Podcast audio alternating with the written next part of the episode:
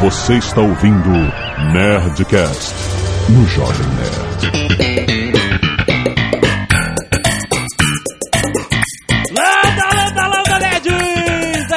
Aqui o show todo Jovem Nerd, não support you! Aqui é Arthur Vanderlei e eu sou um biólogo marinho. Boa, boa! Bom combo, cara, de referências. Aqui é o JP e yada, yada, yada, tá tudo certo. Excelente. Aqui é Jorge Constanza e eu já vivi um dia igual o da Zagal. Estamos aqui reunidos em um quarteto para falar do maior quarteto da televisão depois dos Trapalhões. Achei que a gente ia falar sobre nada. ah, é essa? Boa, Carlos. O Carlos tá bom. Carlos agora é apresentador do programa. Isso faz do Carlos o Seinfeld, então o Jovem Nerd Elaine e JP o Kramer. Aí dá que ótimo. E-mail. Canelada.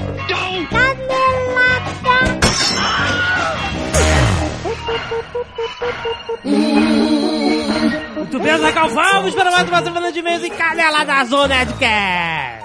Vamos. Príncipe da Pérsia, Zagal. Isso ainda dá tempo se você estiver ouvindo na sexta-feira. É, a promoção Areias do Tempo chega ao fim no dia 4 de junho. E você ainda tem chances de ir para Marrocos. Que você já sabe como é que é a promoção. Você vai em príncipedapersia.com.br. Lá tem uma adaga do tempo com as areias caindo. Essa areia é representada por tweets com a hashtag Príncipe da Pérsia, certo? Aham. E você tem que calcular quantos grãos cabem lá dentro. É fácil, cara. Tá fácil, tá fácil. Agora no finalzinho, você vai lá, olha qual é a percentagem que está completa, a adaga, vê quantos tweets tem, equivalente a essa percentagem, faz uma regra de 3, pum, descobriu. Exato. E a regra de três, eu recebi alguns e-mails, me assustou o ensino hoje em dia.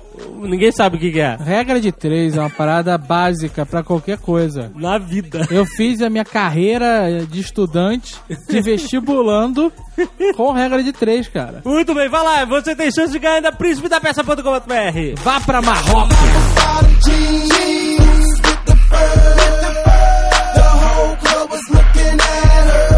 E agora, Zagal, todo santo Nerdcast até a Copa do Mundo vai ter anúncio com futebol, é isso? É, eu espero que sim. Eu acho justo, né, Cara, cara? impressionante, a gente tá variando os anunciantes e todos eles com tema de futebol. Não, incrível. Eu já customizei meu Twitter, tô no clima da Copa foda. velho. Ai, meu Deus, tá.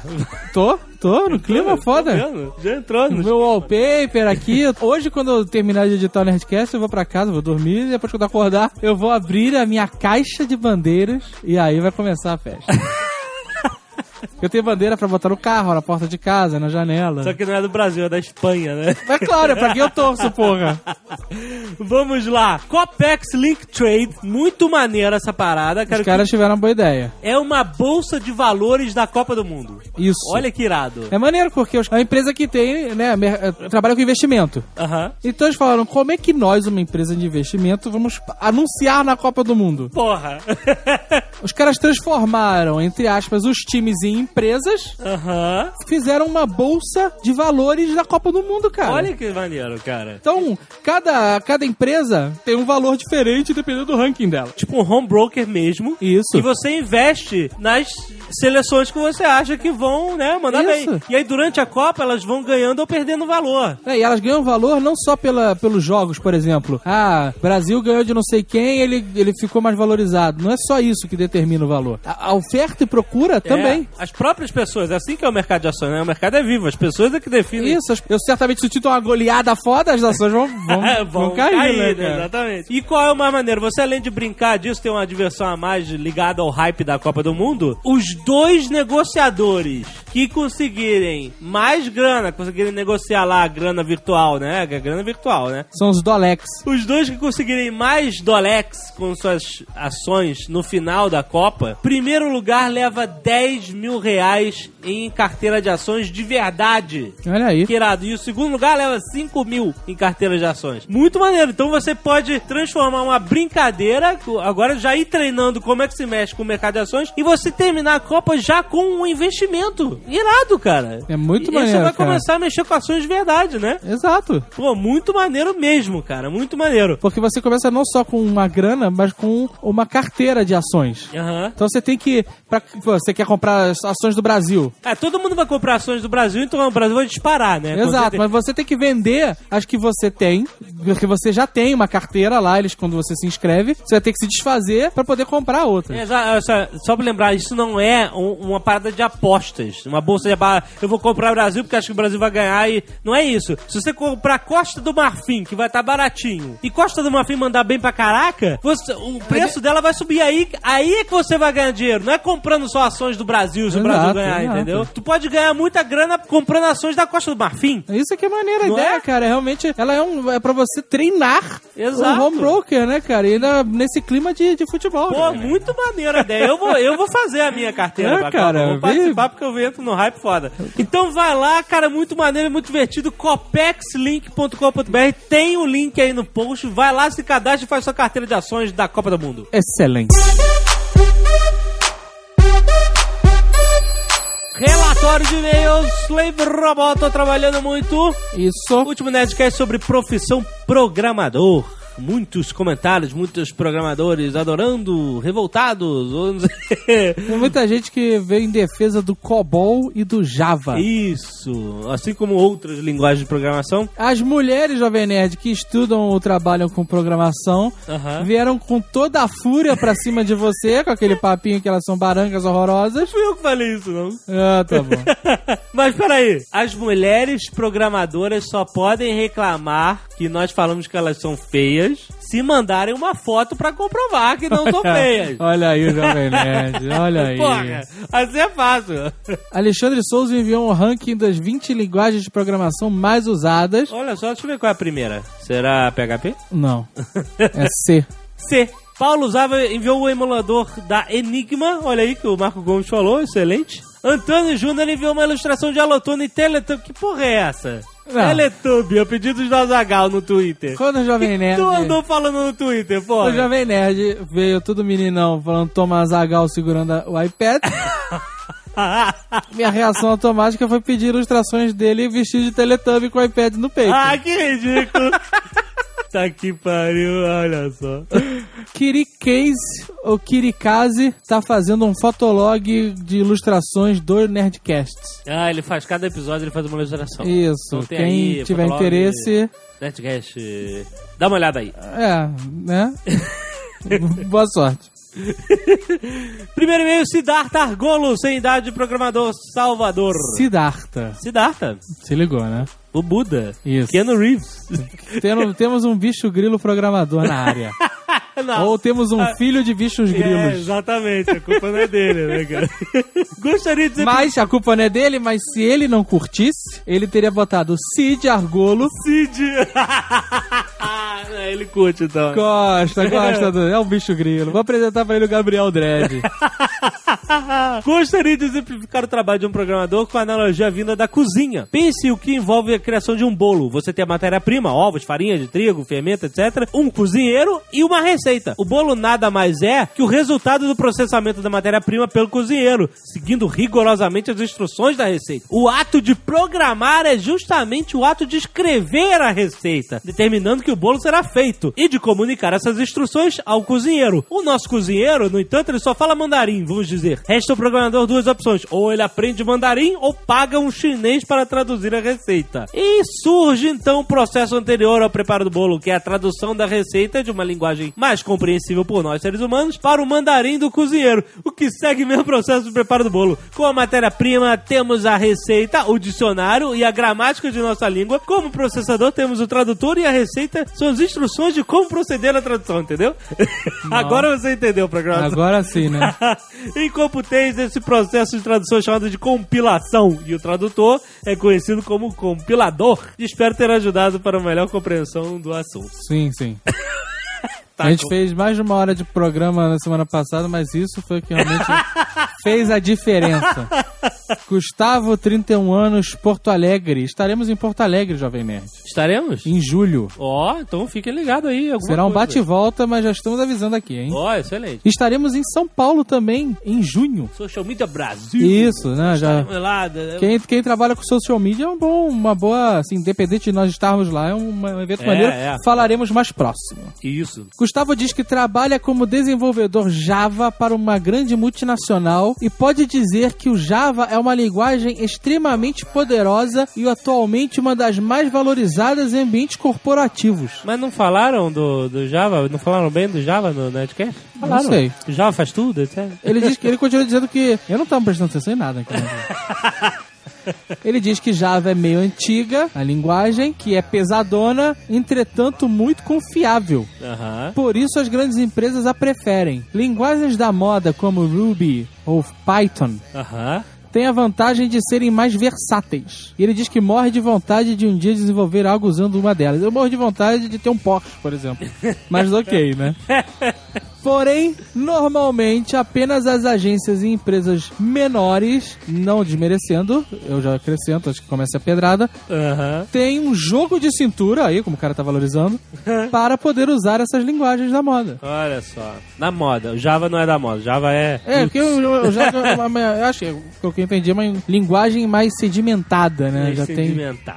Nuriel Barreira, 24 anos, estudante de medicina veterinária, Curitiba. Uma vez eu vi um cara aqui em Curitiba e ele tava com uma jaqueta e tava escrito bem grande assim nas costas da jaqueta: Medicina! E embaixo bem pequenininho, veterinária. Pariu. Você sacou?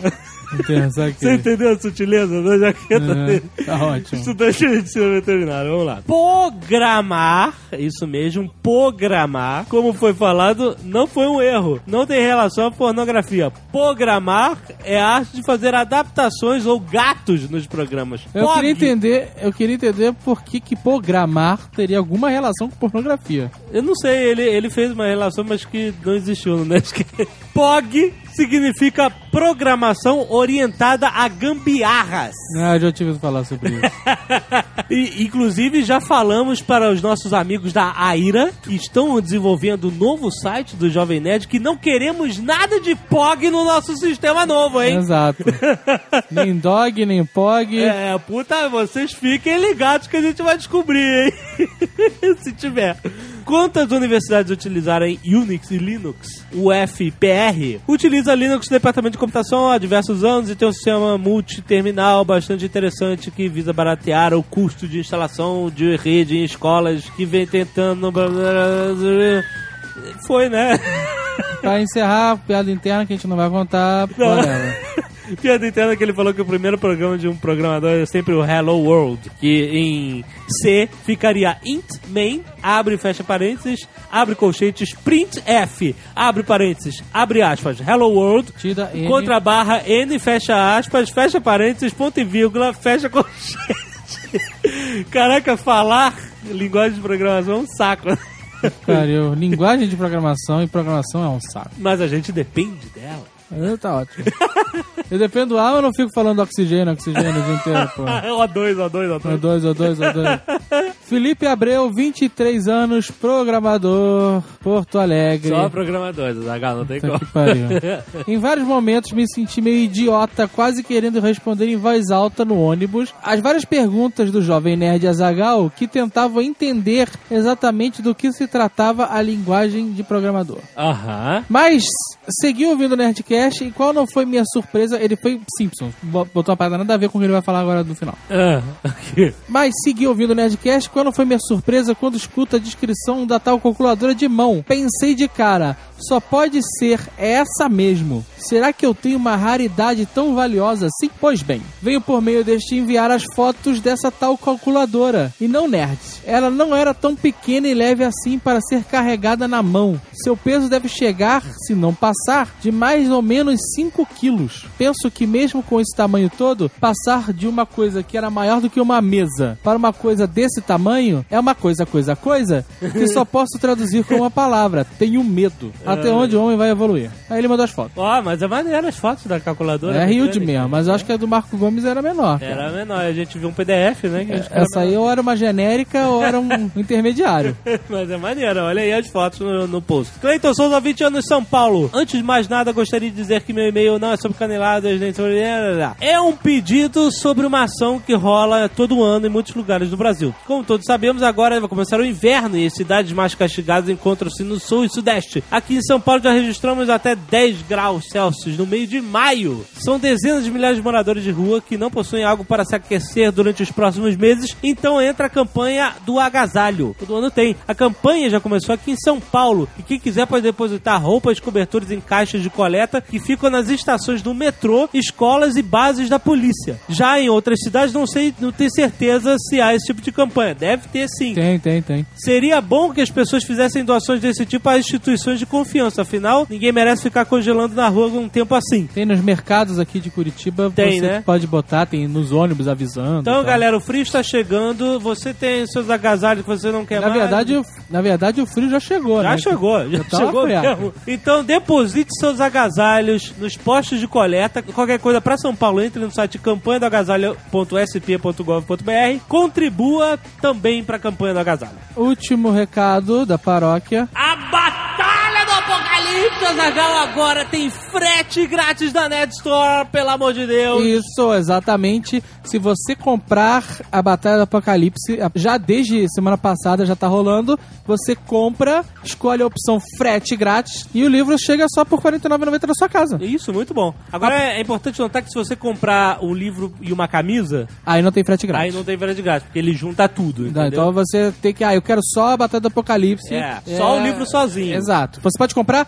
10 da Batalhas do Apocalipse. Isso. Um- Todos os 10 vão vir com frete grátis. Exato. Agora, se você comprar 10 Batalhas do Apocalipse, E uma camisa. aí a gente não tem como fazer frete grátis. Exato. Então, Entendeu? fica bem claro. Então, Aproveite essa pro- promoção de fim de estoque. livro espetacular. É a hora de você comprar frete grátis na Net Store.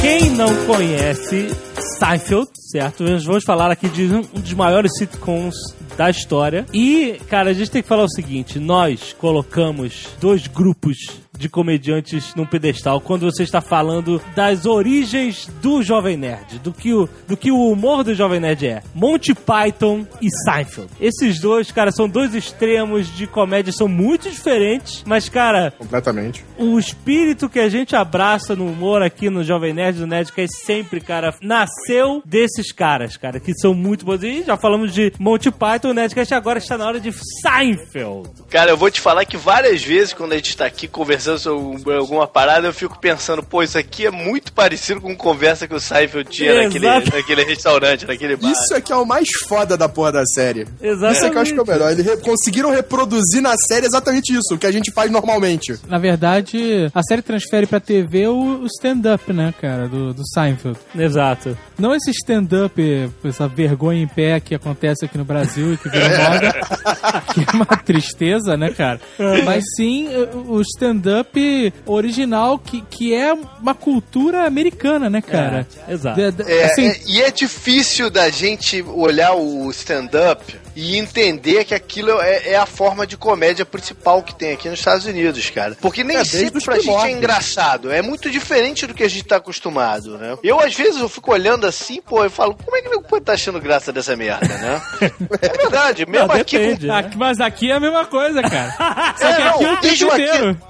Outro dia eu tava vendo um com o Chris Rock, cara, que passa muito na, na HBO, ou passava. Mas um o Chris tempo Rock é atrás. ótimo. Mas ah, tem vários trechos do negócio que você assiste assim e fala, pô, não é possível que não esteja rindo de tudo, né? Que o cara tá falando também, né? Ah, mas é a cultura própria dos Pois é, americanos, né, é, cara? é, a diferença cultural é grande. E o Seinfeld conseguiu mesclar esse tipo de, de piada que se faz no, no stand-up com a encenação dela, né? Exato, É, exatamente. que é um pouco do cotidiano sem ser tão forçado. Mas sabe o que, que é engraçado? Porque o Seinfeld são quatro, né? Personagens principais, né? O Seinfeld mesmo não ele não é principal sozinho, né? Não. Tem a Elaine, o George e o Kramer, né? É, o quarteto. É, ele nem é o tão. Ele acaba nem sendo o mais engraçado da série. Não, ele não, é um- uma espécie de, de linha guia, né? assim. É, o É, Seinfeld- exatamente. Ele é, que, ele, é o que ele é o que atrai as histórias, né, pra ele. É, né? Ele é o centro da, daquela, daquela galera. Tudo a galera gira em volta do Seinfeld. Exato, exato. Mas é engraçado porque é, a Elaine, o George e o Kramer são atores, vocês estão representando. Você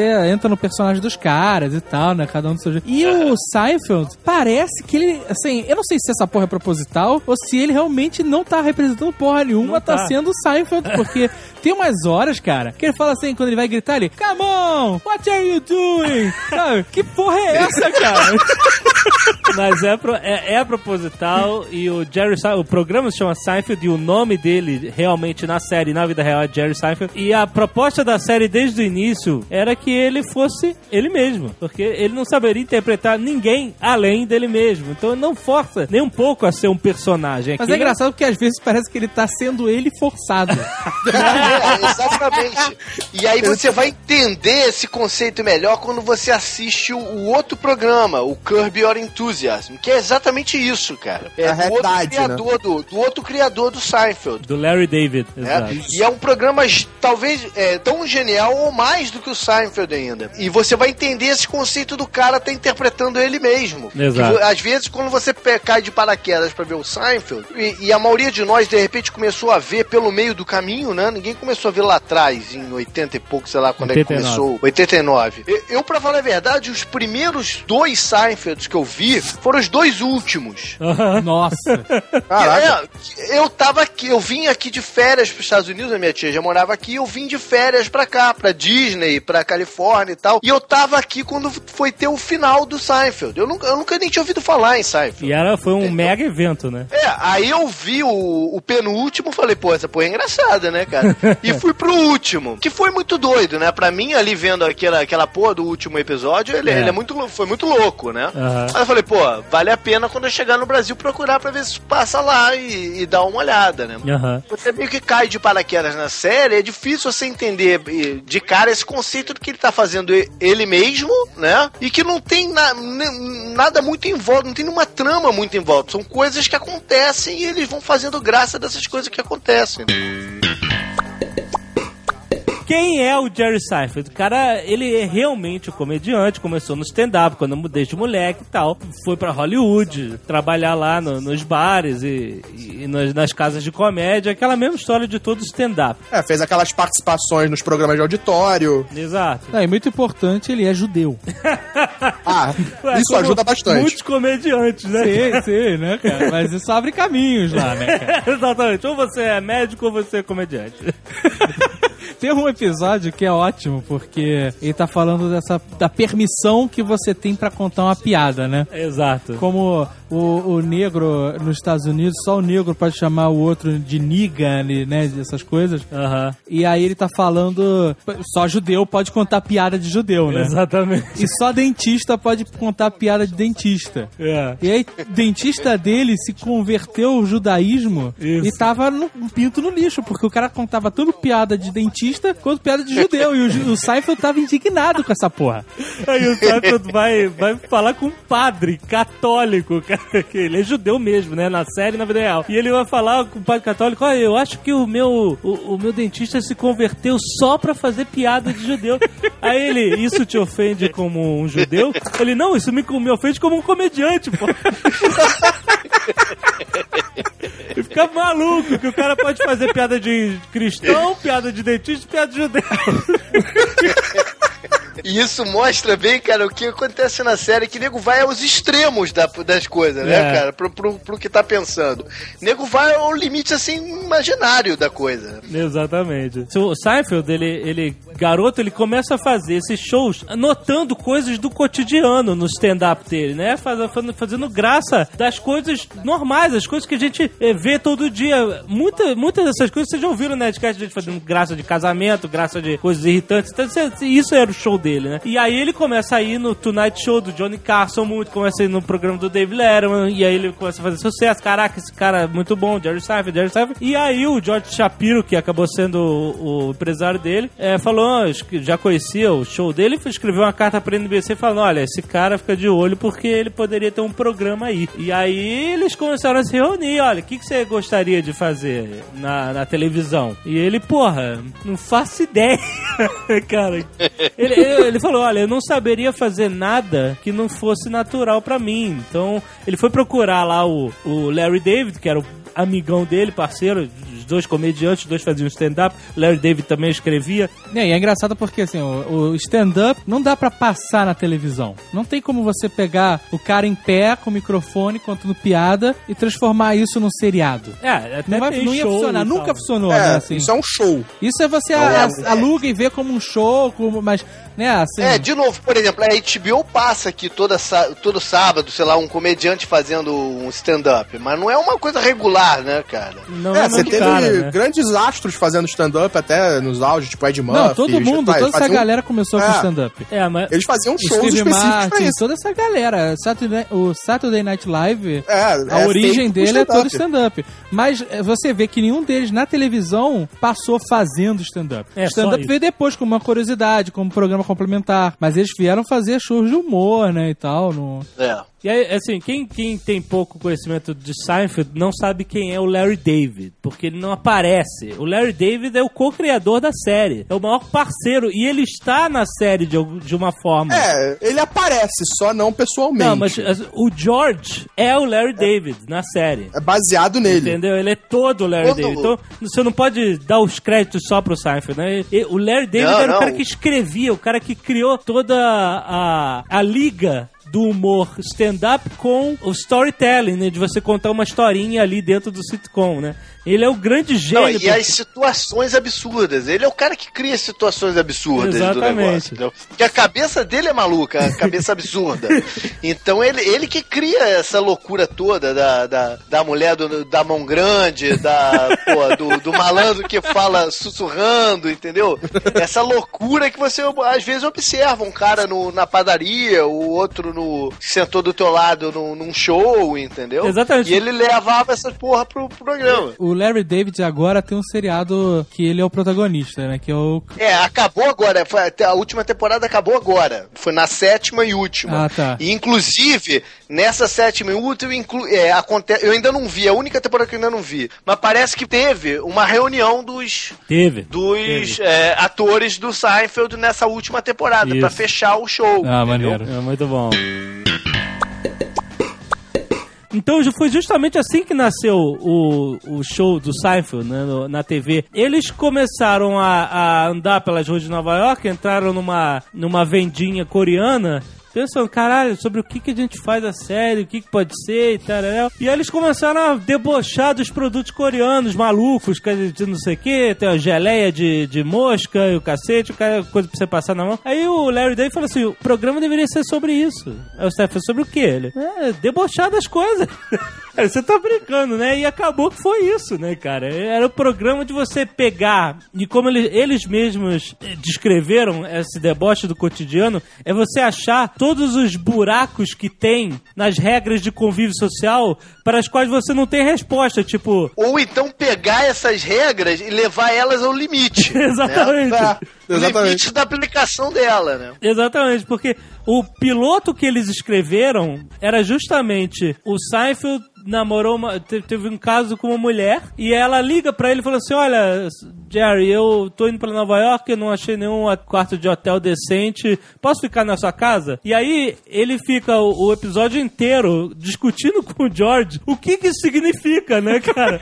A mulher quer ficar com ele ou não? Ele, ele tem que comprar um- uma cama de casal, ele tem que é, arrumar o sofá, o que, que ele faz? Ele fica nesse desespero, descobrir o que, que a mulher tá querendo dizer com isso, né, cara? E ninguém, não existe regra pra isso, né? Como é que ele vai perguntar pra mulher o que, que ela quer? Não tem como. A, a NBC gostou, achou, porra, que interessante essa ideia, achou meio confuso, meio esquisito algumas partes, eles tentaram reescrever, o Larry David brigou com eles, que ele era mega esquentado, brigava com os caras, mandando, não vou mudar nada e tal, não sei o quê. E o Seinfeld do panos quentes foda, né? Porque ele não queria perder o amigo e parceiro e não queria perder o programa, né? A bocada. É, abocado. então ele sempre botando, ó, calma aí, gente, não é assim, vamos aqui encontrar algum, alguma, um middle ground, né, pra todo É, mundo. o, o que eles queriam reescrever é porque eles tinham medo que as pessoas não fossem entender porra nenhuma que vai acontecendo, né, no Exatamente. negócio. Que, o como programa se fosse acima da capacidade das pessoas, né?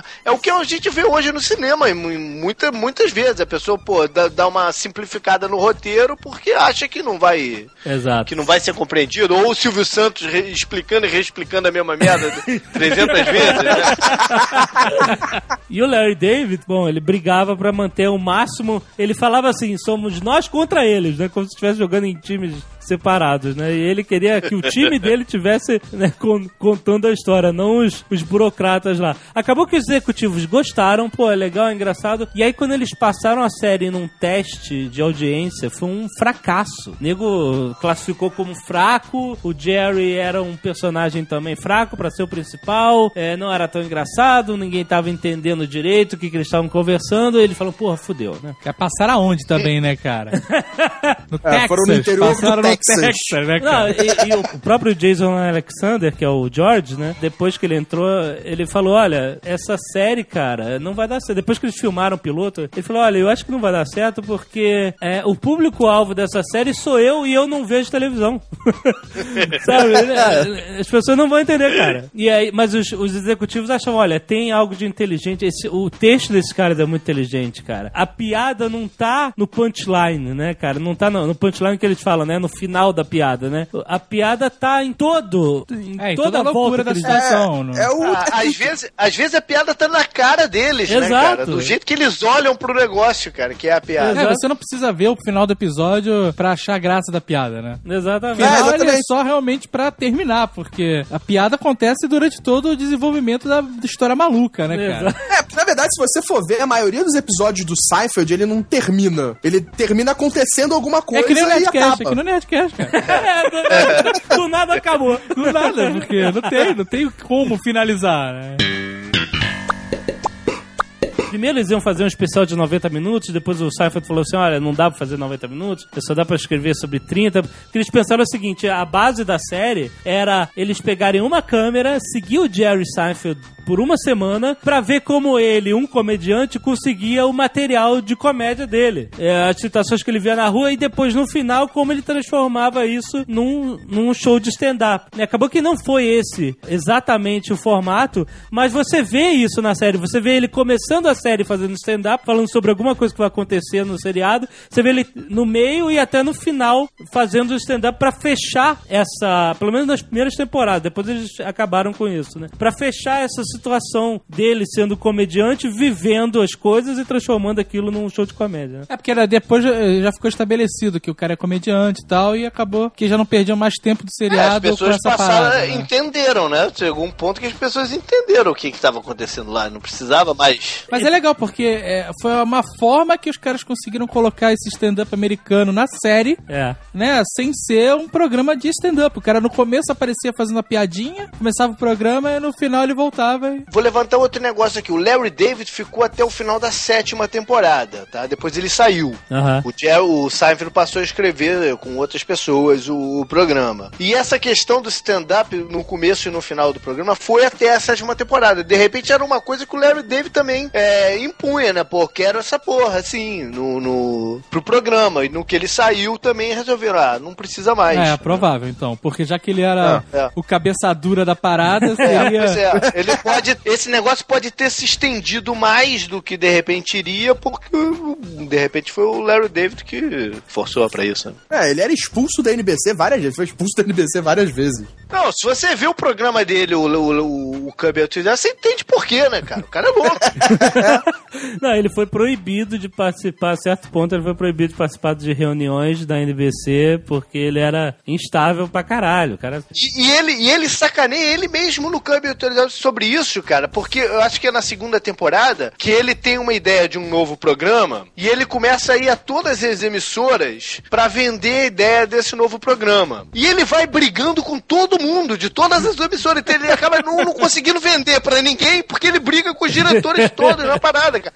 Ele chega ao ponto que é o seguinte, no piloto do, do programa, é, é, começa com a HBO querendo fazer um show de stand-up dele, depois de anos dele em recesso, aposentado e tal. E ele topa a parada, vai, faz o. começa a testar as piadas, não sei o quê. Na véspera do negócio, ele fala, pô, não quero fazer essa porra, não. E vai lá na HBO e fala, ó, não vai dar, não vai dar. E pra, pra não ficar mal, ele inventa que o padrasto dele tá em coma na Flórida. ó, meu padrasto tem que, ir embora pra lá, não posso deixar ele na mão, não sei o quê, e não faz o show. Porque os caras investiram milhões no negócio, né? Aí passa um tempo, ele volta na HBO pra vender a ideia desse outro programa. E aí o executivo, a primeira coisa que o executivão da HBO vira pra ele fala: E aí, como é que tá teu padrasto? Ah, merda. Aí ele fica puto, cara, porque ele acha que o cara tá querendo pegar ele na mentira. E começa a discutir com o cara. E na saída do, do elevador, o empresário dele, que é muito figura, fala: Que porra foi essa? O que que tu fez lá? Aí ele, aí o Larry David vira pra ele: Pô, ele duvidou da existência do meu padrasto. aí o cara, mas teu padrasto não existe, meu irmão.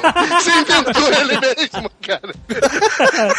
É muito bom. E ele não importa, ele tá duvidando de mim, não, não sei o que. Não, e o Larry David, ele antes de trabalhar com Seinfeld, ele trabalhou no Saturday Night Live como escritor, mas ele, porra, depois de um tempão lá, ele só conseguiu colocar um sketch dele no ar e, e era o último sketch do programa, quase uma hora da manhã, ninguém vê, já todo mundo desligou e tal. E ele ficou puto com isso, falou, chega, esse programa é uma merda, eu quero sair daqui, tchau. Deu, um- deu um piti foda e pediu demissão, né? E aí ele chegou em casa e foi falar com o vizinho dele, Kramer, que realmente existe, um Kramer, que era vizinho do Larry David. E ele falou, cara, você tá maluco, você perdeu essa oportunidade. Ele se arrependeu de, porra, tô com um salário fixo, né, cara, vou na NBC, lá no, no Saturday Night Live eu vou sair. Aí ele falou, por que, que tu não volta, o Kramer, né? Tu não volta lá e como se nada tivesse acontecido. E ele voltou, foi trabalhar. Segunda-feira ele foi lá trabalhar. Como se nada tivesse acontecido. E ele levou isso pra série. O Seinfeld, ele, ele faz isso acontecer com o George, né? O George dá um piti George, foda. E aí ele, porra, se arrepende e aí volta a trabalhar co- como se nada tivesse acontecido, né? E aí tem uma cena engraçadíssima, que o, o, o chefe dele não tinha. Era uma reunião, né, de, de trabalho, o chefe dele não tinha visto que ele tava ali na mesa. Aham. Aí ele falou qualquer merda, o chefe olhou pra, pro, pra ele, olhou pro lado e falou: Vem cá, quem é que tá aqui? É, é o George? Aí, neguinho, é, é. Ele virou: Tu não tinha sido demitido? Ele: Não, não, não, foi um mal entendido. Exatamente, né, cara? É muito bom.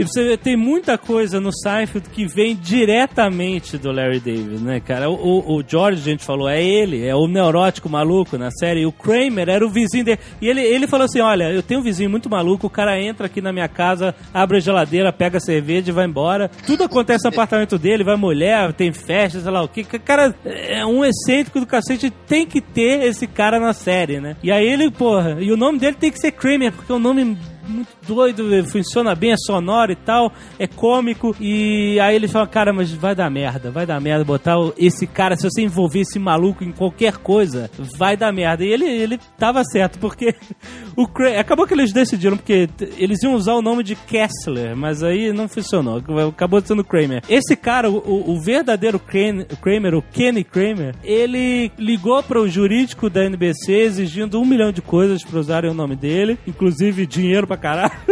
Conseguiu tudo que ele queria, abriu um tour. Conseguiu? Conseguiu. conseguiu. Caralho, que filha da puta. Abriu um tour de ônibus chamado o Reality Tour em Nova York e ele era o guia e visita todos os pontes que, que aparecem na série. Ele tentou se candidatar a prefeito de Nova York.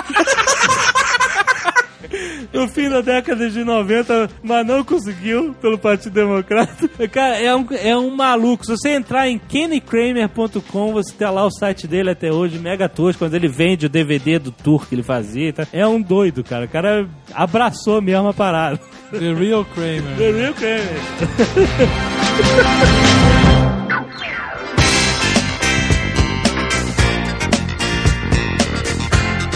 Acabou que esse piloto ele foi rejeitado dentro da NBC por- pelos testes, né? O piloto Seinfeld, né? O piloto que se chamava É, que Seinfeld é, Chronicles. Seinfeld Chronicles. É, exatamente, que esse, que esse episódio que é ele e o George discutindo da mulher que vai vir pra Nova York. Mas aí no piloto só tinha o George e o, o, o Seinfeld. E o Kramer. Elaine era mulher? Não. Não, não tinha Não, não Elaine. tinha Elaine. Não Ah, tinha tá. Não Elaine. tinha mulher. E aí eles falam, bom, esse, essa série tá morta, mas a gente gastou um dinheiro pra fazer, então vamos colocar ele, vamos exibir no horário morto, que é no meio do ano, no verão nos Estados Unidos, né? Eles, todas as séries começam lá pra setembro, outubro, né? É, a gente já, a gente já aqui já tá entrando nessa fase, que já estão começando a anunciar uma porrada de merda pra bot- preencher o espaço que nenhuma vai vingar. Exato. E que- É o famoso mid-season. É o mid-season, exato. Aí ele falou assim: vamos botar isso no meio de julho, é uma merda, a gente produziu, então é, exibe logo e tal. Foi ao ar, teve atenção, mais atenção do que eles imaginavam que ia ter. E um cara chamado Rick Ludwig, ele passou a ser o anjo defensor da, da série. Ele era um executivo da NBC e sempre, cara, sempre que uma parada assim dá certo, é porque teve um cara que defendeu, virou um, um- um guerreiro, um campeão, como eles falam, né? Pra defender aquela parada. O Star Wars só fez sucesso porque teve o seu defensor dentro da Fox e tal. Tudo sempre tem. Então esse cara lutou, olha, esse cara vai dar certo.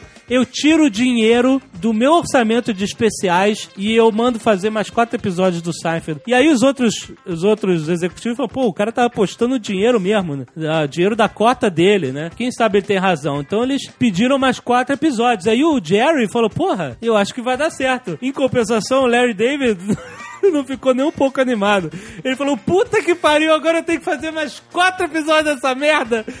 que foi, já foi um estresse pra fazer um, né? Porque ele brigando com os executivos que queriam mudar o roteiro dele, o cacete. Tô fudido, tem que fazer mais quatro. Aí pronto, fizeram mais quatro episódios. né? Aí eles falaram: Ó, tem só uma coisa que vocês têm que fazer que a gente não abre mão, tem que ter uma mulher. E eles falaram: ah, eu acho óbvio, né? E o próprio Larry David tinha tido uma ex-mulher que virou amiga dele e eles viraram grandes amigos depois. Eu falei, "Ah, acho que eu posso encaixar isso na história. E aí veio a Elaine, né? Que na história é ex-namorada do Seinfeld. Exatamente. Isso. Começa, começa o, o, o programa eles contando isso, que ela era ex-namorada dele, se eu não me engano. Exa É, ela, estavam ex-namorada. Eles até tentaram ensaiar nesses episódios, eles tendo uma vontade de ficar É. juntos, né? Mas viram que a química deles não era pra ficar juntos, era, era pra ser, não é pra ser um casal, né? Eram pra ser É. quatro amigos mesmo, e só assim que eles iam conseguir. Mas em alguns episódios mais à frente, depois, eles vão chegar a ficar juntos por um tempo, que depois também se É, mas aí já é até pra fazer graça da situação também. né? Eles Exato. a ficar juntos de novo. Mas aí, bom, esses quatro episódios tiveram audiência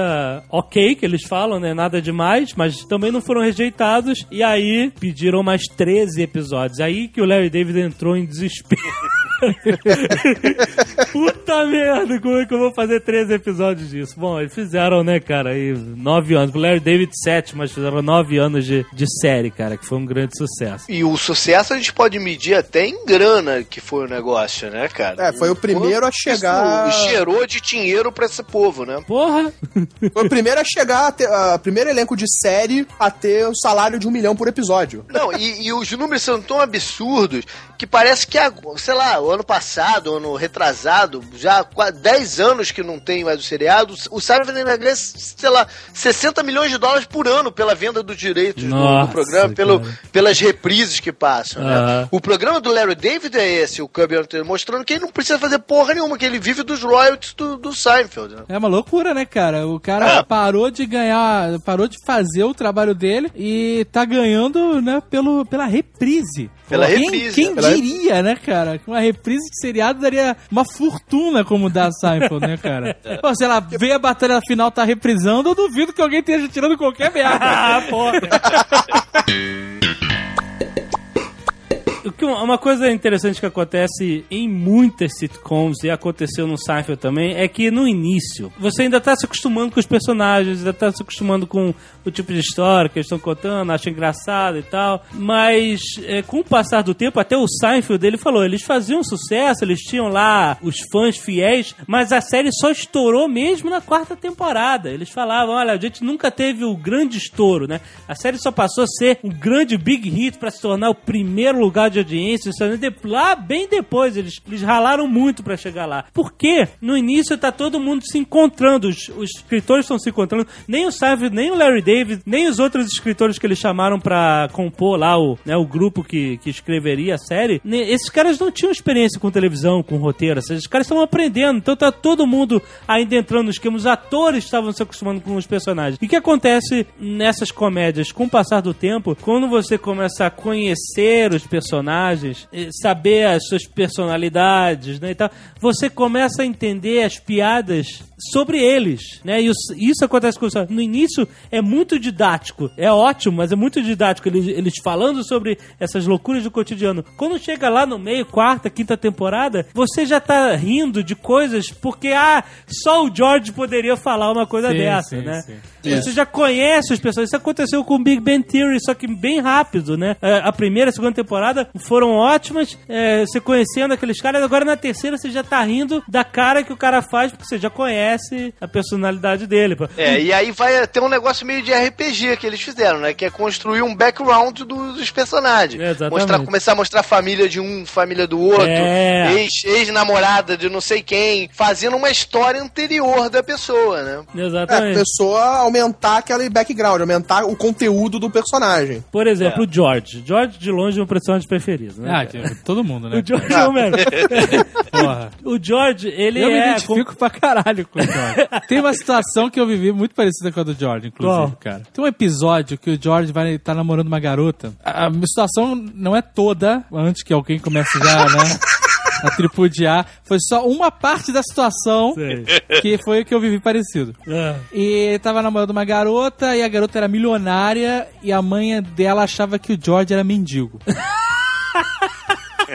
Porque ela viu o George entrou na cozinha e alguém tinha jogado uma bomba de chocolate inteira no lixo. Mas jogou a bomba de chocolate, assim, a bomba não teve, segundo o George, a bomba não teve contato com o lixo. Exatamente. Porque ela tava dentro daquela conchinha, daquele, né, Papelzinho. aquela- né, aquele que- papelzinho. Tava por cima na lixeira Isso. também. E aí a mãe da, da, da namorada dele entrou na cozinha no momento que o cara tava pegando a bomba do lixo e botando na boca. Mas não é esse o momento que eu me identifico, que eu vivi igual antes. E, e aí ela- ah, eles explicam, não, não tinha encostado, não tinha encostado, não sei o que lá. Mas aí o cara vai cagar e no banheiro, no banheiro da mulher tinha um desses quadros 3D, sabe? Que você tem que ficar ficando vesgo, desfocando a vista pra conseguir enxergar o, o- a 3D. imagem tridimensional que forma com aquele mosaico. É. E aí eu sei que, Que eu nunca consegui ver porra nenhuma lá dentro. não, eu também não. E aí eu sei que ele foi. Ele tava no banheiro e ficou se entretendo com essa porra e tirou a camisa pra cagar. que isso? Porque, sei lá, tava, tava, tava problemático. E É. saiu do banheiro e esqueceu que tava sem camisa.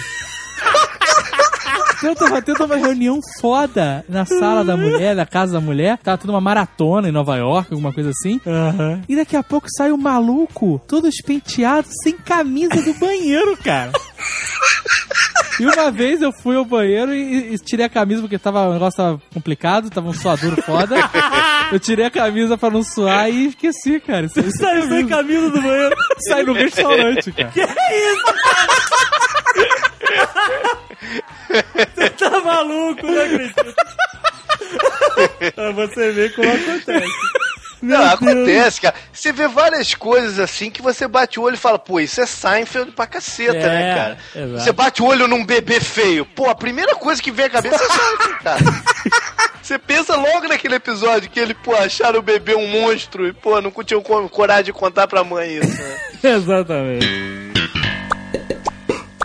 Mas, o, por exemplo, o George, a gente começa a entender que ele é um neurótico do cacete e ele é um sovina profissional, né, cara? É um pão duro. E, e aí você, eles exploram isso pela, pela série, né? Ao ponto que, por exemplo, ele, ele termina com a namorada no, no restaurante e quando ela vai embora ele cobra 4 dólares da parte dela que ela comeu, sabe? Esse é o George. Não, o cara escolheu o selo mais barato pro convite de casamento e matou a noiva, né, cara? Ah, É, exatamente. os envelopes. É, Não foi o selo, foi o envelope. É, os envelopes. Porque aí você aqui lambe o envelope pra fechar, né? Você não passa a cola, ele já vem com a colinha. Mas você tem que dar uma lambidinha assim pra ela acionar a cola. Então foi tão barata que ele escolheu que, que era tóxico e matou a mulher. Ele queria, ele queria terminar com ela, ele não queria mais casar e não tinha coragem. É. Mas isso não foi de propósito, ele não, não, não, não comprou isso pra matar a mulher. Mas aí, ele, quando aconteceu, ele ficou felizão, porque ele não queria mais casar. né? A mulher morreu. O, o George tem algumas situações, cara, que são memoráveis, né, bicho? Uma, quando a mulher diz pra ele, ele, ele sempre foi preocupado, pô, sou baixinho, gordinho e careca, né, cara? O que que, que a mulher vê em mim? Ele, até tem um episódio que ele fala isso, pô. Eu fico até preocupado quando a mulher sorri pra mim. Eu acho que ela é maluca, né? e aí ele tem sempre esse, pô, esse trauma na cabeça dele. E aí tem- ele começa a namorar uma mulher maneira, não sei o que, e ela vira pra ele um belo dia e diz que, pô, não se importa com a aparência dele. O que importa Aham. pra ela é o interior dele. Aham. Aí ele alopra, né, cara? ele alopra. Ele, ele pergunta pra ele, pô, qualquer coisa que eu fizer, pô, na minha aparência tá bom? A mulher fala, tá. Aí a partir dali ele passa a andar só de roupa de veludo. ele adorava o veludo. veludo, jaquetão. Aí você fala, que porra é essa? né? Agora eu sou um novo homem, só ando de veludo. Coisa mais confortável que existe na vida. Já dizia o senhor K, calça de veludo, bunda de fora, né, cara? que veludo é, é o moletom de 30 anos atrás, né, cara? Mas o, o máximo, o máximo da pão durice do George, cara. Que é algo que sempre me faz rir muito, cara. Ele, ele quer botar uma gorjeta no, no, naquele jarro de, de gorjeta do bar. Só que ele bom. quer que o barman veja ele botando. Aí, cara, ele sempre que vai botar, o cara se vira e não vê, né? Ele, puta que pariu, ele vai vai. Cara, quando ele vai pra valer, olha, agora ele tá vendo, ele joga. O cara se vira e não vê, ele fica desesperado, mete a mão no jarro pra tentar pegar o dinheiro pra botar de novo. Quando ele tá... Aí o cara vê ele tentando tirar o dinheiro e acha que tá querendo roubar. Cara, é uma situação.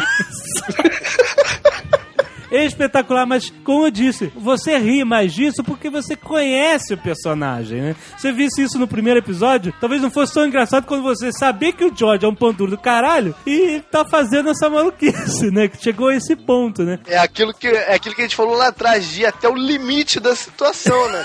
Exatamente. Quando ele conheceu uma mulher na prisão. A mulher era presa. Ah, pura, isso era Porra, perfeito. esse é, é fantástico ele. E aí ele começa, pô, a, a- a conversar com a mulher, não sei o que, se interessa por ela. E, e sai de lá e vira pro Simon e fala, pô, achei a situação perfeita. Aham. Vou visitá-la quando eu quero, tem, pô, direito à visita íntima e posso fazer o que eu quiser o resto da minha vida, né, E cara? não preciso pagar nada. E não preciso pagar nada, não preciso levar pro restaurante, não nada. Eu não preciso pagar porra nenhuma. É a situação perfeita que eu, posso- que eu podia achar. E aí, beleza, ele leva isso durante um tempo, só que a mulher foge da cadeia, cara. claro. E aparece na casa dele. Aí ele fica desesperado, né? Exato. Porque, pô, acabou o que ele queria, o que ele via de, de interessante na relação. Não era a mulher, pô, era a situação, né? É claro. E aí tenta denunciar a mulher, faz uma denúncia anônima, vão, vão- a polícia vai lá na casa dele, prende a mulher de volta. Tem um episódio que eu adoro do George também, que é quando ele muda a, a, a, a música na secretária eletrônica dele, a Ah, saudação. Ah, porque, cara, é isso, é- cara, é, o Simon fala, tudo é um drama, né, cara? A mudança de, de um recado da secretária é um problemaço, né? Para tem que ser mega estudada a mensagem. Puta que pariu, Não, cara. e- e ele muda. Era aquela música, Believe It or Not, que era, era tema daquele seriado super-herói americano. Aham. Believe it or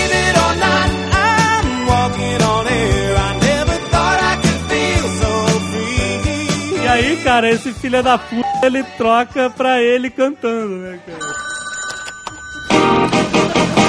Believe it or not, George isn't at home. Please leave a message at the beep.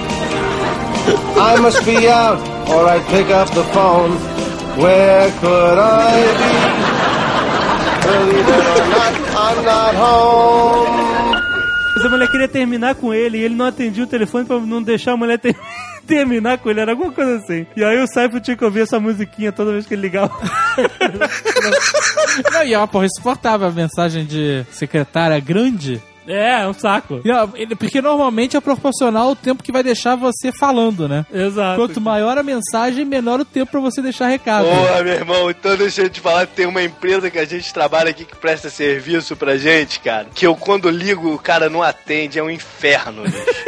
Porque ele faz toda a mensagem em português, depois faz em inglês e faz em Puta que espanhol. pariu, Puta cara. Aí tu tem que esperar essa merda toda pra deixar o recado pro cara, cara. Eu atualmente eu não. Eu vejo que caiu, eu desligo o telefone. Mas, cara, eu não posso ouvir essa música, toca em rádio, você tá- não consigo ouvir essa música, Believe It or Not, sem cantar por cima a porra da mensagem do George, cara.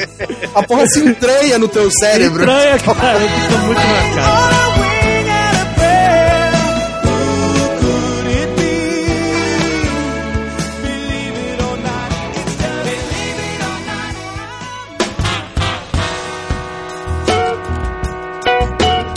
parada que eu aprendi com o George. Ah. Como enrolar no trabalho. Ah! Ele tava com medo que fosse ser demitido e entrou numa de, pô, tenho que mostrar que eu sou importante aqui pra essa porra, né? Pra não ser demitido. E aí passou a fazer cara de estressado em todas as situações, cara. Eu passava pela sala dele, que tinha uma janelinha assim, tava ele puxando o pouco cabelo que tinha, socando a mesa, fazendo cara de puto, xingando não sei quem pelo telefone, fingindo, né, que tava falando telefone e xingando não sei quem. Aí ele fala pro Diário, porra, essa é a maneira ideal. Se ele vê que tu tá estressado, ele não vai querer pegar aquela função. Então, porra, ele vai, vai me manter no emprego, né, cara? É muito escroto porque o George é o acomodado que, em vez de gastar tempo de uma forma produtiva, ele gasta o tempo pensando em como continuar improdutivo. Exato. Cara? Aí, Em vez do cara trabalhar, não, ele fica pensando em como ele tem que fazer, manter o emprego dele sem trabalhar. Praticamente em todos os empregos dele na série, ele não faz praticamente nada. Não, faz Nada, ele é um vagabundo profissional, O que ele cara. mais faz, que é quando ele vai trabalhar pros Yankees, ele só faz merda. Essa fase que ele foi trabalhar no New York Yankees, o time de beisebol, né? Ele foi, ia trabalhar no estádio, né? Era o sonho da vida dele. Caralho, vai trabalhar no Yankees e tal. Essa foi uma das melhores fases da, da, da- parte de trabalho da série. Que a série mostra, né? O dia a dia e tal, mas mostrava o trabalho também do George. Da Elaine e tal. O, o Kramer no trabalho e o Seinfeld era aquele, né? Comediante, né? Kramer é o típico biscateiro. Biscateiro, Ele exatamente. tá sempre fazendo um biscate ou outro, uma maneira de ganhar um dinheiro. Mas o George, cara, ele fica maluco com um, um carpinteiro que o Seinfeld eh, contrata pra fazer lá as mudanças. E ele pede pro carpinteiro fazer uma cama embaixo da mesa dele no escritório. Adaptar, fazer umas modificações, a, a gaveta virava uma estante, ele botava um despertador e tal. E aí ele chegava e dormia, boa parte do tempo, né? Ele, ele deitava ali, botava um travesseiro e, e ficava dormindo. Aí um belo dia, o chefe dele chega. O chefe dele que nunca aparecia a cara, e quem fazia a voz do chefe era o Larry David, né? Teoricamente Era é o- uma pessoa real, né? É realmente o dono Do Yankees. New York Yankees. É, mas não aparecia a cara dele, né? É. E aí ele senta, ele fala assim: Eu vim aqui falar, vou falar aqui com meu amigo George. Eu adoro o George, eu vou ficar aqui, vou sentar e vou esperar ele voltar. Aí o George entra em desespero, que ele tá do, ali embaixo da mesa dele, né? E o cara tá sentado do outro lado esperando ele.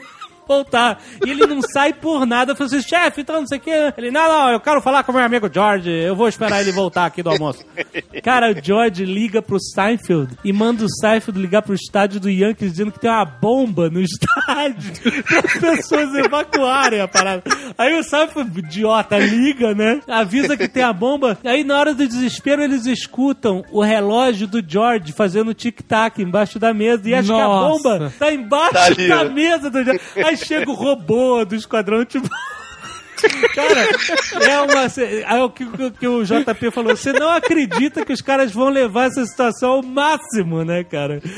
Possível, extrapolar ao máximo da escrotidão, cara. É muito bom. Tem uma outra que ele saca a hora que o chefe dele chegava no estádio lá, porque o, escritório era no estádio, né? Era, no e ele estádio. estacionava o carro perto do chefe. Então ele abandonou o carro lá no estacionamento pro chefe achar que tava eh, chegando depois dele e indo embora antes. Né?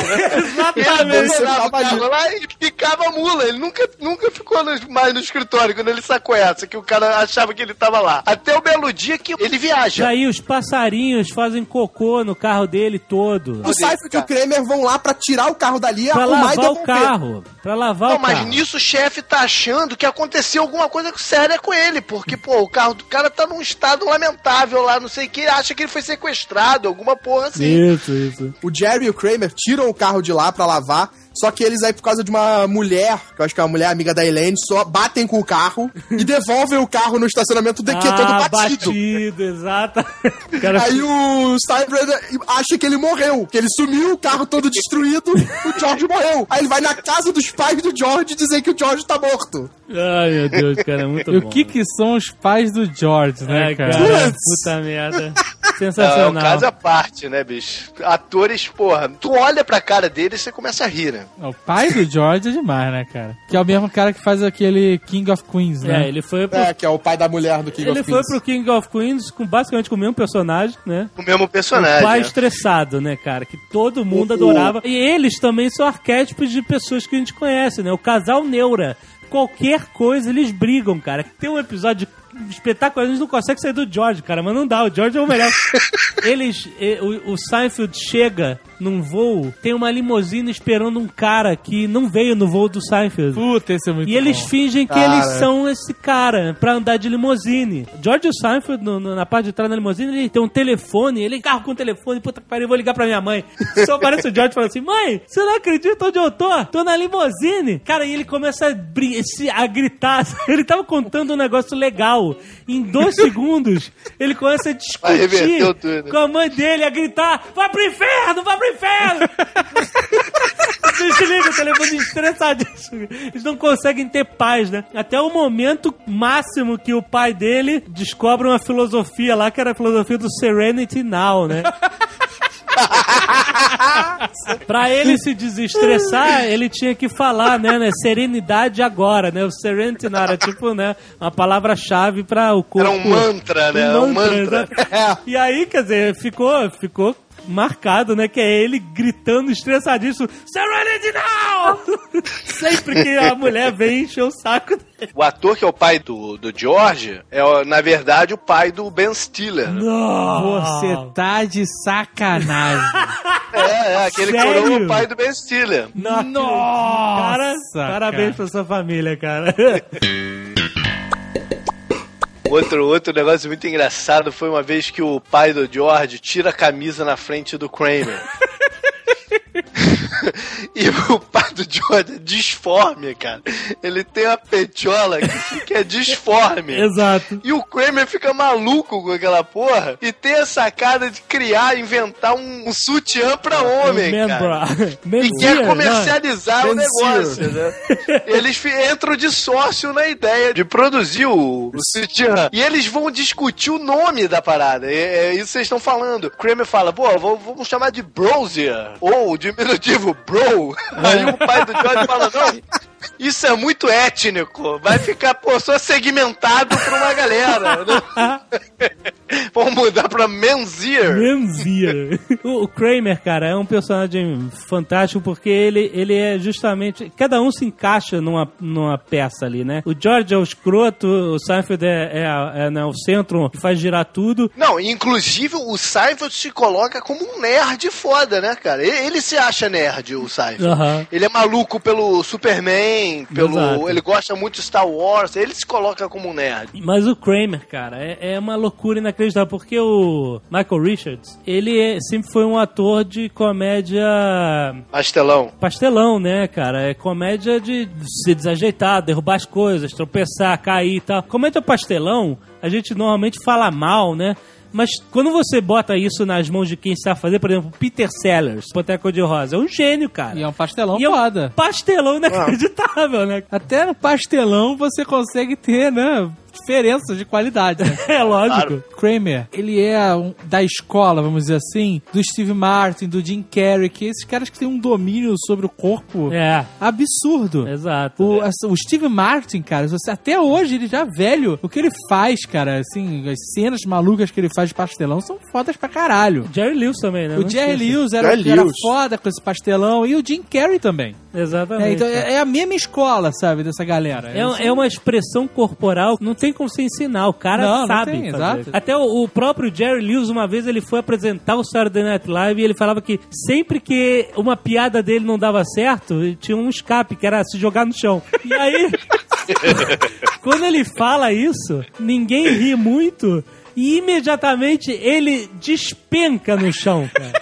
E as pessoas choram de rir por meia hora, cara. Você, não é, ele não se joga no chão, cara. Ele cai como se tivessem desligado toda a energia das articulações dele. E é inacreditável, cara. E é só o Jerry Lewis podia fazer isso, né, cara?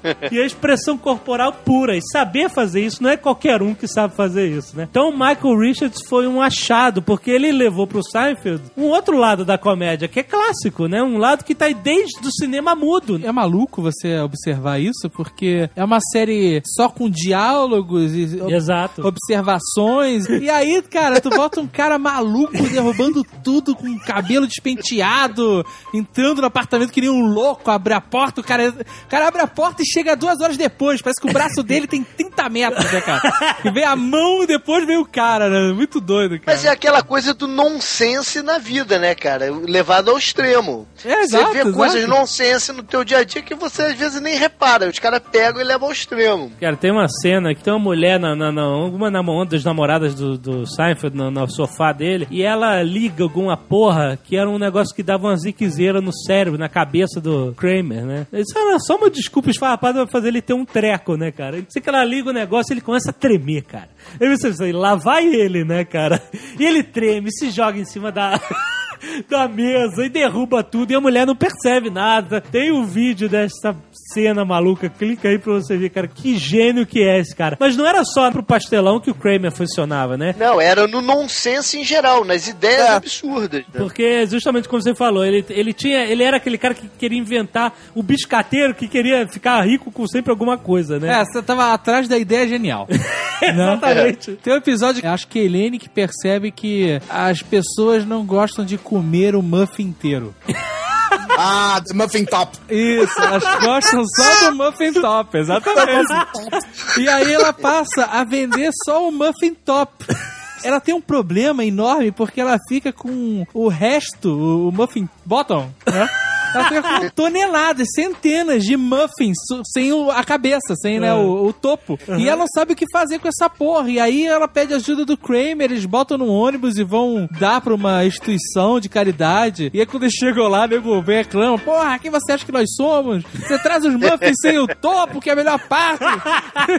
e aí os caras reclamam pra caralho, querem matar porrada neles. Nós também somos seres humanos, cara. É muito escroto, cara. Sempre dá errado, né, cara? Tem a parada que mostra ah, como é que a cabeça dele funciona, do Kramer, esse nonsense todo, né, cara? Por que, que ele entra na casa do Seinfeld e pega o que ele quer e sai? Um episódio em flashback, estilo Lost, né? Que vai mostrar o, o Seinfeld se mudando pro prédio. Isso. E o Kramer batendo na porta dele pra se apresentar, não sei o que, e o Seinfeld vira pra ele e fala, pô, que é meu é teu, que tu quiser pegar aqui, vai, né? E ele leva isso ao, ao literal, ao extremo, né? Ele doa a geladeira dele, ele não tem mais geladeira em casa, pô, ele usa só a geladeira do Seinfeld. É muito bom. O cara que leva, vamos marcar, né, o pé da letra. É, né, cara? extremo, exatamente. Tem um episódio que é muito bom. Instalam um neon na janela do Kramer. Aí ele não consegue dormir. Por carga d'água, você não lembra exatamente o porquê. Eles trocam de apartamento. E o Jerry passa a dormir no apartamento do Kramer. Aí logo uns dois dias depois, você vê o Jerry agindo como o Kramer. entrando daquela forma no apartamento. É, exatamente. Indo pra geladeira, sendo exatamente o Kramer e o Kramer normal. Que até uma época que ele arruma um emprego sem querer. Ele vai numa, numa empresa e o cara, ah, você aí, me traga sei lá o que, sei lá o que, sei lá o que. Ele, tá bom. Que ele leva uma, uma maleta 007, abre, só tem um saltinho lá dentro da maleta, né, cara? E ele começa a aparecer todo dia nessa empresa, só que ele não é contratado, não é nada, e os caras acham que ele trabalha Mas lá. é, ele sempre tinha uma ideia genial, né? O guardador de gravatas rolantes, né? Apartamentos com níveis diferentes, todos encarpetados. Ah, O restaurante onde você faz a sua própria pizza. E outro dia o Azagal disse que achou um negócio assim em Curitiba. Tem, tem, mas Puta é pra merda, crianças. Crianças fazem a própria pizza, cara. Mas o melhor é, é o livro sobre mesas de centro que vira uma mesa de centro. Aí eles fazem ele no show daquele o Regis Philbin, né? Ele pega, É, filma. dessa galera que tem programa de manhã, né? Aí ele vai lá, derruba tudo. É aquela palha pastelão todo no meio da televisão. Não tem episódio que o Kramer vira uma obra de arte? Porra, cara, isso é, isso é sensacional. Eu quero esse quadro um dia. The Kramer. The Kramer. Algum pintora pinta, né? Acha ele ótimo. E aí vem um casal e fica maluco, intrigado com aquele. Olha, o olhar dele é tão bruto. Mesmo é, é muito bom porque bem essas porras de, de obra de arte, né? O marido fala, é detestável, e a mulher, eu adorei. Exatamente. Ele é ultrajante, é, é desafiador, sabe? Exatamente, que ele ficou maluco. Eu adorei. E é uma, e é uma pintura fantástica. Tem aí no post, clique aí pra você ver o The Kramer. cara. The Kramer é, é um quadro que merece ser pinturado nas paredes dos nerds, Porra, cara. cara, é um. É um O é um George belo- também tem um quadro, né? Que é ele pelado, assim, num divã, deitado, assim, fazendo uma pose sensual. É uma fotografia, né? Ele de, de samba de canção. samba canção, é isso aí. O nome é The Timeless Art of Seduction. é ele de samba canção e meia. num, num um divã, cara. Num divã.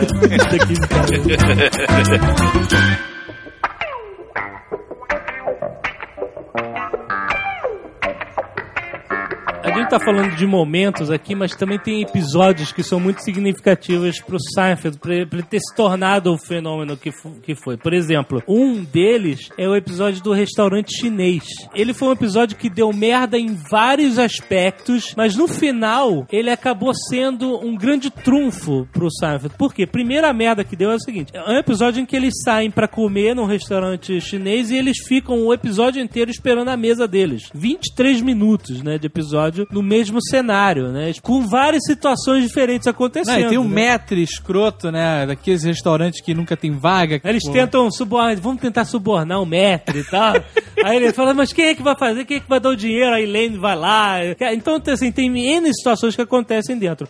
A primeira merda que deu, como o Larry David tinha na cabeça que ele tava fazendo o Kramer como o vizinho dele, e era um cara maluco e não saía de casa, então ele achava, "Bom, o personagem Kramer não sai de casa, porque ele é todo cheio de teoria da conspiração, mania de perseguição, cacete. Kramer não participa desse episódio, é só o Jerry, George e a Elaine. E o Michael Richards ficou putaço, né? Ele falou: olha, se vocês vão me contratar pra série, que eu esteja em todos os episódios assim como vocês, né? Deu uma merda, sabe? Eles aceitaram, falando, "Ah, realmente, você, tudo bem, desculpa, você tem que estar em todos os episódios mesmo. A outra merda que deu foi que os executivos da NBC, quando viram isso, odiaram. Vocês estão malucos? Vocês vão deixar a pessoa 23 minutos no mesmo cenário? Cadê o dinamismo? O nego vai mudar de canal, vai desligar, tá uma merda, não vão botar essa porra no ar. Então esse episódio eles filmaram logo no início, mas eles ficaram enrolando e acabou indo pro ar só no final. No final da temporada eles decidiram botar esse episódio. Quando foi no ar, foi um sucesso tão grande que as pessoas falaram: olha, essa série é realmente diferente. Foi o que definiu a série como uma coleção de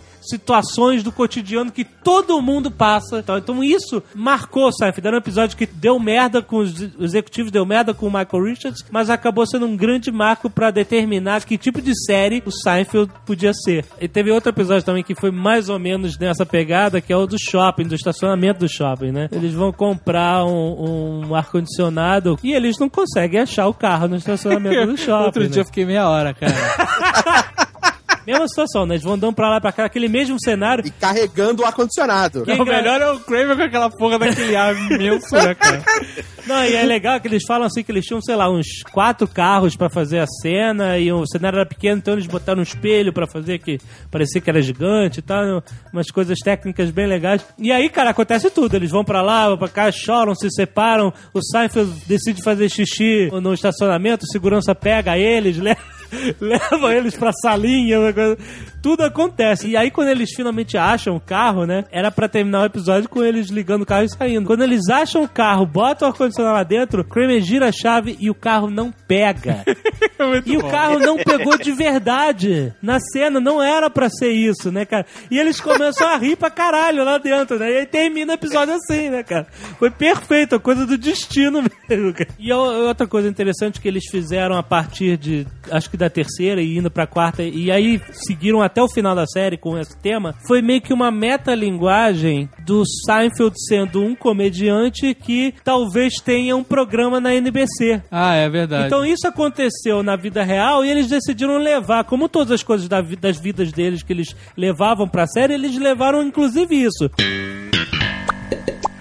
Fala nisso, o Seinfeld é um pegador, né, cara? Porra! É, ele Porra, é, cada- ele é, é, bota aí que praticamente cada episódio ele tá com uma mulher diferente. Porra, cara. Parabéns. É. Mas o cara teve uma namorada que gostava de andar pelada em casa. Ai, Ah, muito, é muito bom. bom. cara. E o Olha, Seinfeld fica incomodado com essa porra. Não, ele fica incomodado porque você- a pessoa quando tá nua, você imagina que, pô, ela tá, né, fazendo poses sexys, nua e tal, como, como numa revista e tal. Mas a mulher fazia tudo pelada. Então ela abria pote, jarro, ficava em posições horrorosas, pelada, né, fazendo coisas do cotidiano, né, cara? E ele começou a ter nojo da mulher.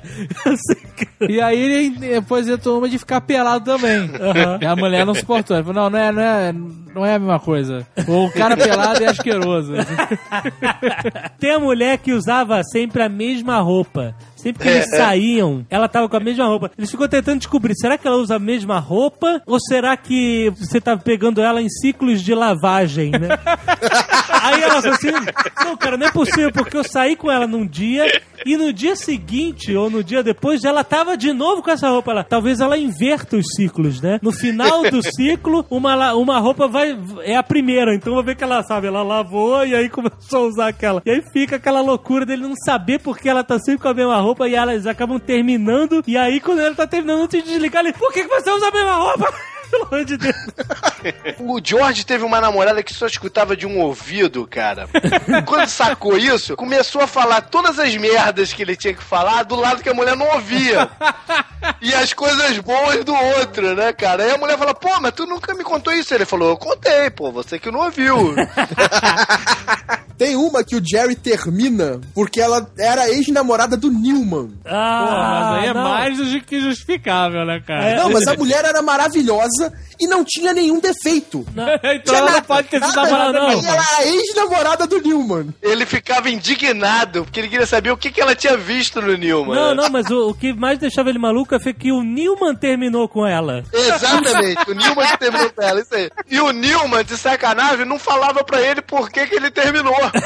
É lógico, Ele só, né? fala, ele só ficava, ah, não sei, pô, não, não, não, não queria mais e tal. Não sei, cara, mas como tu dispensou essa mulher, meu irmão? O Newman era o vizinho. No início, ele, ele aparece só a voz, e quem fazia a voz também era o Larry David, né? Ele, ele, o Kramer tinha esses amigos que não apareciam, tipo, meu amigo Bob Sacamano, né, cara? Sempre falava, ah, meu amigo Bob Sacamano, e o cara nunca apareceu, né? Mas o, o Newman depois apareceu, eles contrataram o Wayne Knight, que é um puta ator de comédia. Ele era mega, ultra gordo, né? Fez a operação, mas ele, ele ficou magrinho e eu acho que ele perdeu metade da graça dele. O cara era muito engraçado e ele fazia esse vizinho detestável. E o Seinfeld, né, acabou tendo, né, a frase que ficou clássica, que todo mundo deve pedir pra ele falar, Hello, Newman.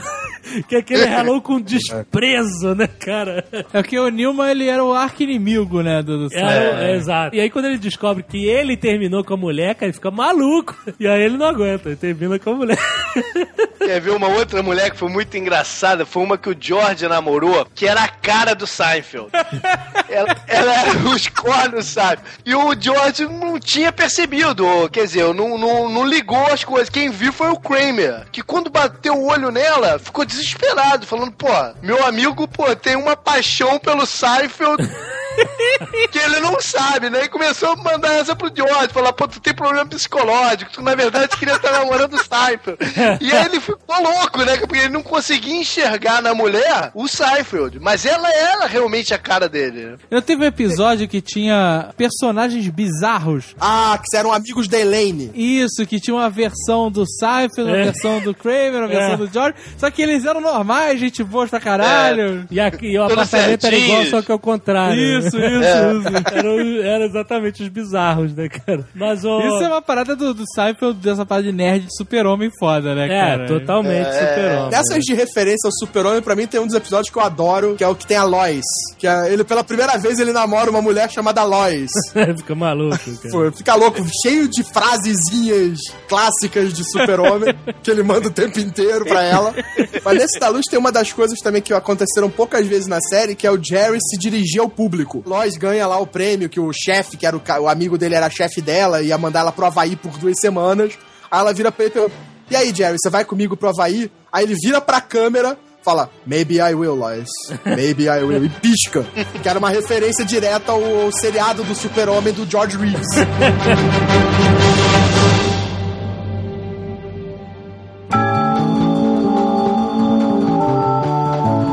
acontece? O Seinfeld durou nove anos, ele decidiu parar no auge, ele falou, vou parar no auge que é melhor do que parar quando você já, já tá uma merda. Fizeram de tudo pra ele continuar, ofereceram né, salários absurdos por episódio, mas ele, ó, não, chega, pra mim tá bom, é, eu prefiro. Não, e o cara realmente ele entrou naquela de aproveitar a vida, né, cara? Exatamente. Foi. Agora ele joga Celebrity Poker. ele foi no Celebrity Poker? ele e o George. Não acredito. Eles se amarram nessa porra, Puta cara. merda, que beleza. Por acaso eu tava aqui quando, quando teve o último episódio. E foi uma loucura mesmo. Neguinho indo pra casa mais cedo pra ver a parada e tal, tudo mais. O valor do comercial dentro desse último episódio do Seinfeld foi o mesmo do valor dos Super Bowls. Nossa. Foi, foi um absurdo, a parada foi um absurdo. E um negócio muito engraçado foi o seguinte: esse episódio, a crítica dele depois não foi boa. O nego disse que, sei lá, o nego não entendeu direito a, a piada A final. piada de- Acho que a expectativa foi muito grande, Aham. aquele negócio todo. E a crítica não foi tão boa, foi ruim, na verdade. E o Frank Sinatra morreu no mesmo dia do episódio do Seinfeld.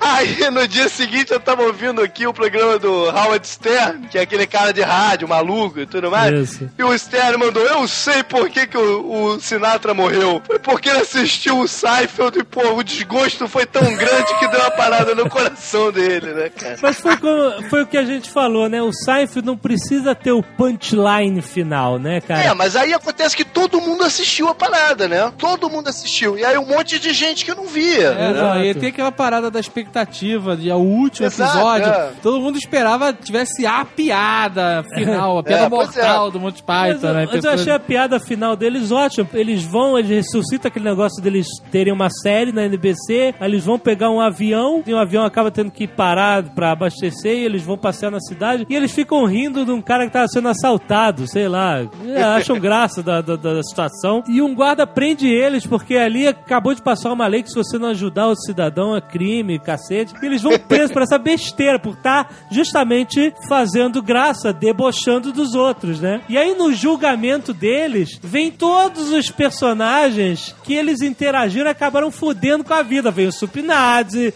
vem o cara do restaurante paquistanês, que o Seinfeld... Puta, esse cara foi foda. O Seinfeld não pegou a correspondência da imigração dele, cara. Ele, ele tinha pedido pro Seinfeld pegar a correspondência dele. Aí veio Exato. a carta da imigração, aí o cara perdeu o prazo e foi deportado. então vem todas as pessoas, né, falado de tudo que aconteceu com eles. E na visão do juiz, né, que tipo de pessoas são vocês, né? Eles são julgados como grandes vilões, né, pessoas desalmadas e, e são presos e, e termina com o Seinfeld fazendo o stand-up comedy dele na prisão. né? Ele fala assim, ó, o pessoal da ala B tá aqui, ah, então eu vou contar a piada mais devagar, sabe? Mas as pessoas estavam esperando chorar de rir por Exatamente. 20 minutos com a última piada, né? Não foi o caso, né?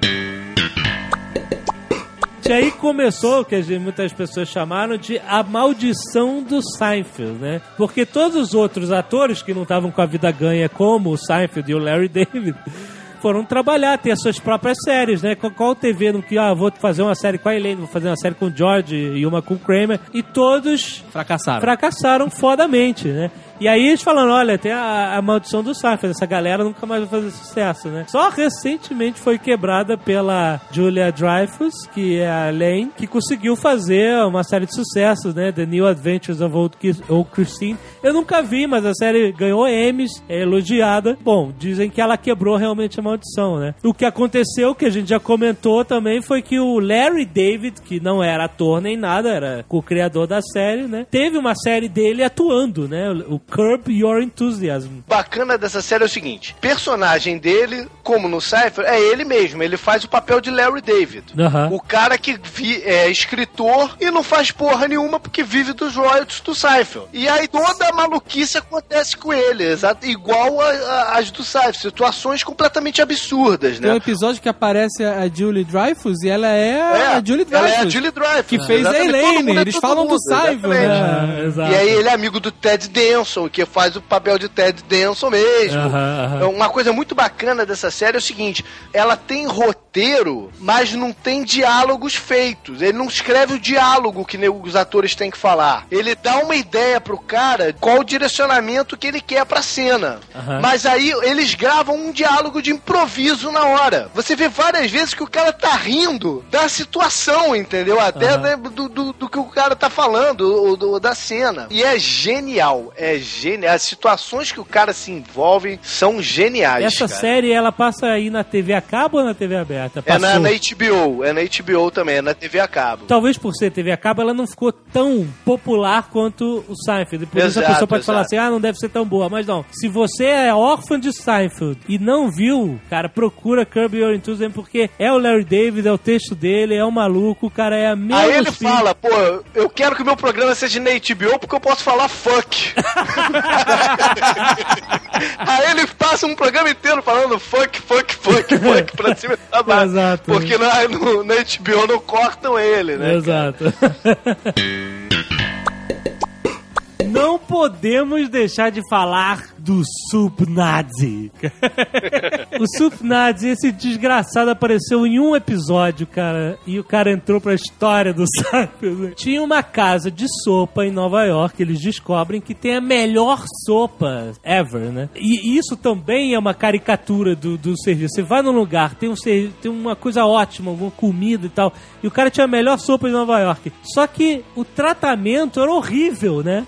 A gente aqui em Curitiba Aham. tem um- uma casa de comida árabe É isso. que a gente fala que é sup nazi É total, Sup Nazi cara. daqui, né, cara? Porque a comida é boa. E é, assim, o cara até parece, o dono que é árabe, até parece o sup nazi, sabe?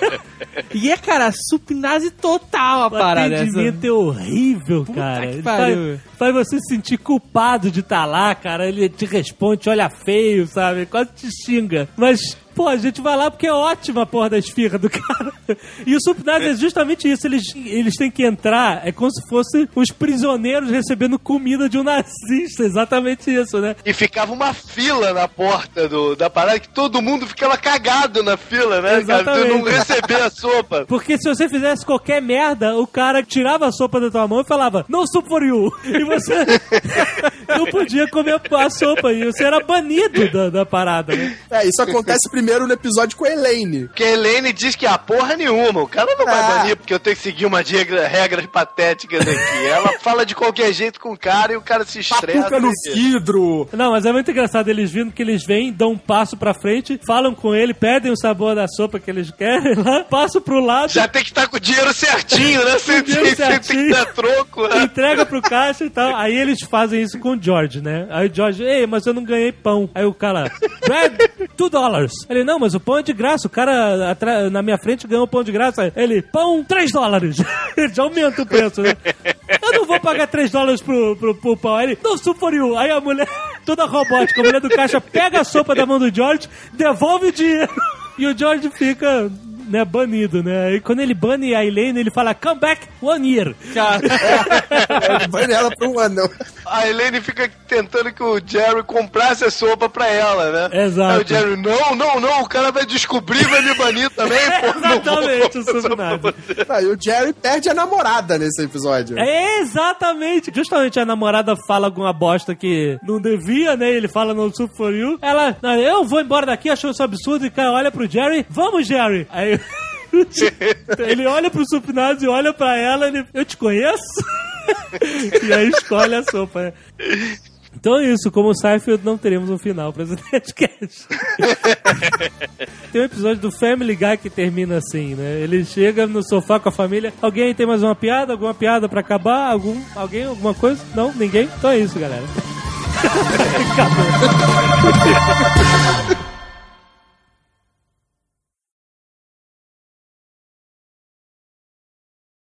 Essas sacadas do, do, do Seinfeld tem umas que são muito fodas, cara.